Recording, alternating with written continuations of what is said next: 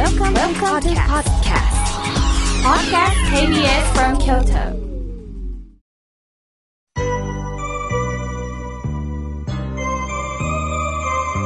さあ、ここからはたくさんのメッセージを皆様からいただきましたので、順に紹介させていただきます。まずはじめに、サンダソニアさんからいただきました。妙慶さん、いつも拝聴しています。妙慶さんのラジオ法はめちゃくちゃ楽しみです。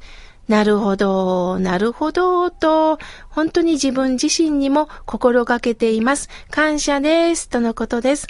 ありがとうございます。いつも聞いてくださってるんですね。これからもどうぞ番組を支えてください。ありがとうございます。さあ、続いての方です。ラジオネーム、ナイスショートさん、ありがとうございます。妙慶さん、聞いてください。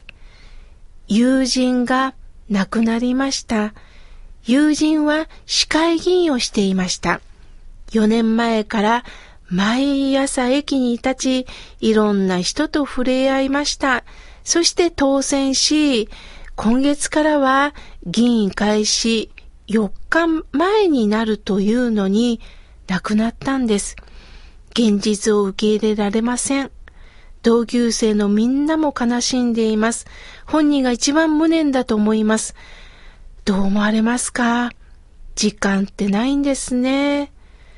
ああ、そうでしたか。ましてやお友達が亡くなられた、しかも一生懸命にこの街を守ろうとしてくれてるこのお友達が亡くなった中で、もう無念としか思えない。どうしたらいいんだろうか。その中、こうして私ごときにメールをくださったこと感謝いたします。もうこれはあくまでも想像しかないんですが、このお友達の方は、ついしんどいことがあっても我慢してたのかもしれません。まさしく今日のテーマですよね。体が訴えてたんだけど、忙しさのあまり、その体の声を聞くという余裕がなかったのかもしれません。もちろん、この仕事のことで一生懸命なることは素晴らしいことなんですが、だけども、仕事をする中でも、こうして私たちは頑張るためにも、やっぱり一度立ち止まらないといけないんですね。10ある付き合いを10付き合ってたら、やっぱり体はね、悲鳴を上げます。すると、ナイスショートさんが今学ぶことは、友人のメッセージを聞いていきませんか？辛いですけど、死という形で私たちに投げかけてくれました。してはいけないのは、かわいそうな人だという目では見ないでください。他人事ではないんです。他人事ではなくって、そうか、今私たちには何を問われてるんだろうか？このことを共にナイスショートさん考えていきませんか？私も今、スタジオから合唱させていただきます。これからも番組よろしくお願いいたします。さあ、続いての方です。ラジオネーム、ミキさんさん。妙慶さん、この度初めてメッセージを送ります。妙慶さんのラジオは本当に心が笑顔になりますね。妙慶さんの言葉すべてが心に響きます。でもそれを受け取る人によっても違うのも分かってます。響かない人も当然いるでしょう。でも一人でも多くの人がこのラジオを聞いて心が笑顔になればいいなと思っています。私が子供や関わる人に伝えてることは、妙慶さんもお話ししてたことです。思いやりの気持ちは忘れないこと、そしてどんなこともすぐ謝ることのできる人になりたいです。感謝の気持ちを忘れないこと、これは人間として最低限のことだと思っています。人生って日々勉強ですね。私も生活する中でいつも感じてます。幸せになるのも不幸になるのも自分次第だと私は思っているので、できるだけ笑顔でいたいなと思っております。これからも素敵な言葉を妙慶さん届けてくださいとのことです。40代の女性の方なんですね。なんと深いお言葉をありがとうございます。このミキさんがメッセージをくださった中でね、笑顔になれるとおっしゃってるんですが、これはただ嫌なことを忘れて嬉しいことだけに笑顔を出すということではないんですね。そういうことではなくって、むしろ辛いことも引き受けた中で、ようやく笑顔が出るということです。人間は様々な出来事を経験しないと人に優しくなんかできません。まずは自分自身がそういうことだったんだ。辛かったけど、あの人も辛かったんだ。そうかと許せた時人間は全身がほぐれて笑顔が出るんですね。それも含めてミキさんは私にメールをくださったんだと思います。ありがとうございます。さあ、続いての方です。え介護人小田さん、ありがとうございます。今日もラジオの前で、みょうけいさん、スタンバイしています。ありがとうございます。前回メールを読んでいただいただけで、もう本当に感動したんですが、なんと、プレゼントまで当たりました。早速、お年寄りさんたちといただきました。食べながら、くずまんじゅう、なぜここにあるのかというのを伝えたら、一人のおじいさんが、それはそれはありがたいありがたや、長生きした甲斐があった、と手を合わせて、それを聞いてたみんなが大笑い。心もお腹もいっぱいになりました。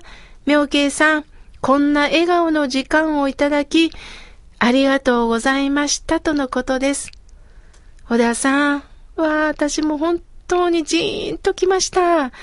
介護されてるいろんな方たちと食べられたら、そのお一人の方がありがたいありがたい長生きした甲斐があったとおっしゃったんですね。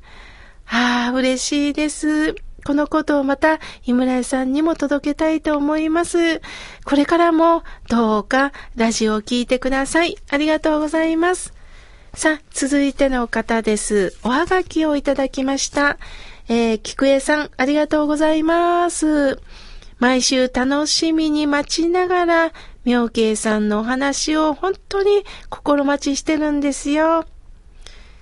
夫を交通事故で亡くしてから息子二人を育ててきました。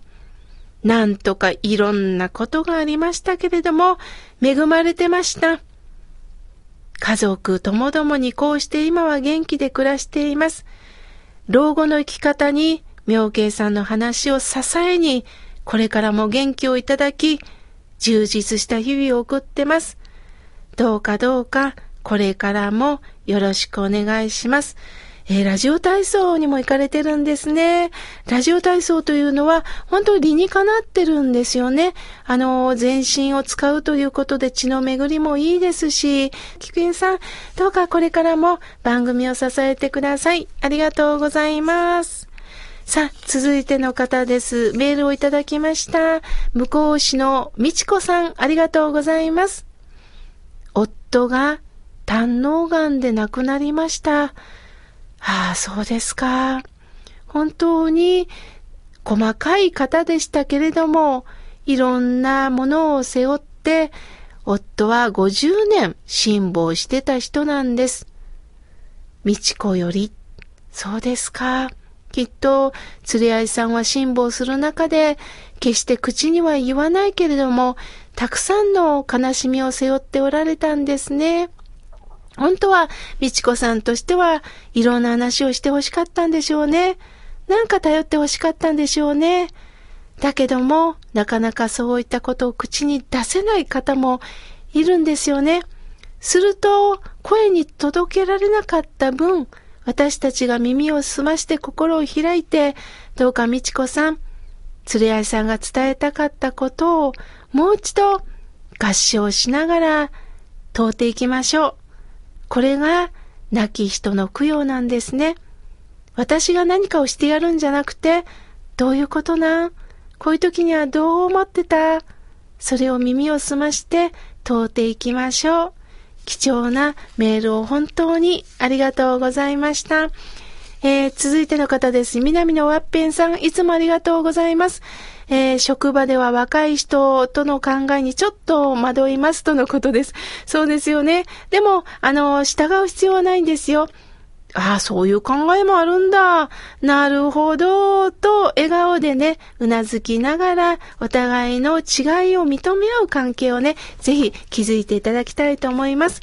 まだまだたくさんのメッセージをいただいたんですが、えー、次回紹介させていただきます。ありがとうございました。